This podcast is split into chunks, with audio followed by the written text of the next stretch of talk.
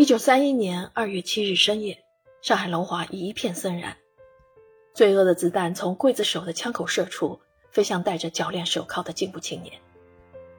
这是国民党当局对左翼文艺运动围剿以来空前血腥的一天，据说也是上海最寒冷的一个冬天。牺牲的革命者中有一位就是左联成员之一的柔石。柔石是浙江宁海人。中国现代文学史上的著名作家、翻译家、编辑，牺牲时只有二十九岁。他的《二月》为奴隶的母亲感染了一代又一代读者。他追求进步的革命人生是无数青少年的楷模。他与鲁迅的交往更留下令人感动的一段段文坛佳话。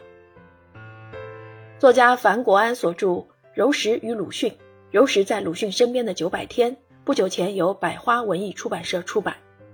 从鲁迅与柔石交往的小切口入手，为读者还原出这对文学领域名师高徒之间独特的传道授业解惑历程。该书由柔石的台州市硬气，师从鲁迅在上海，成立左联是功臣，文学创作新突破，左联痛悼五烈士，不朽灵魂自白书等十三个章节组成，主要讲述了柔石上世纪二十年代末以来。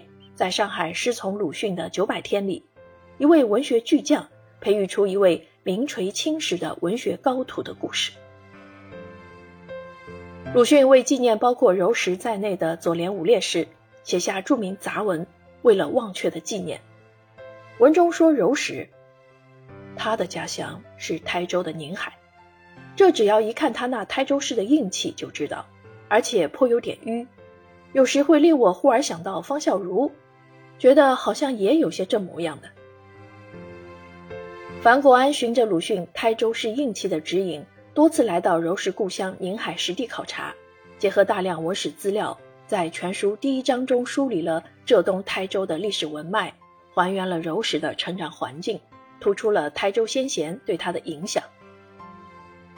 与以往的柔石传记不同，鲁迅与柔石，柔石在鲁迅身边的九百天。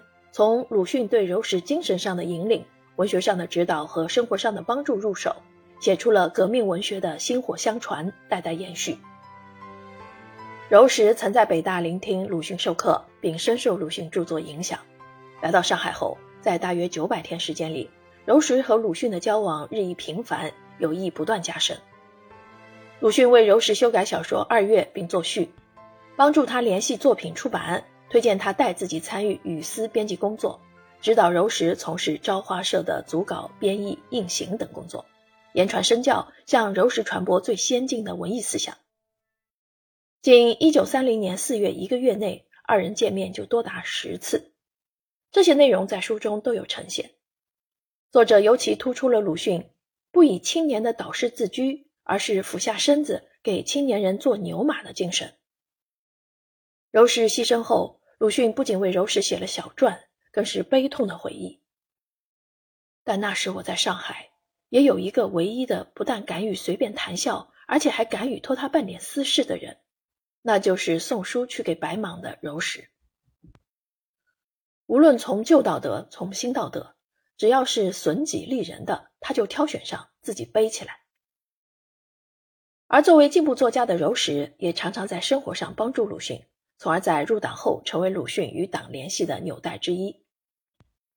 书中用饱蘸感情的笔墨，记述了鲁迅与柔石之间肝胆相照、亲如父子的动人故事。值得一提的是，柔石与鲁迅，柔石在鲁迅身边的九百天单辟最后一章，柔石精神在根续，写出了柔石事迹在今天不朽的感召力，将历史时空从九百天延展到九十年。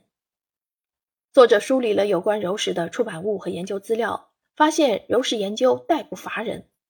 探访柔石故乡，发现柔石纪念馆、柔石公园、柔石亭等地标访客如织。来到柔石曾任教的宁海中学，发现柔石文学社建设六十年来，培养了大批文艺种子。书中的几个小故事令人印象深刻。柔石文学社首任社长楚吉旺。几十年不失文学底色，反哺母校，设立文学基金。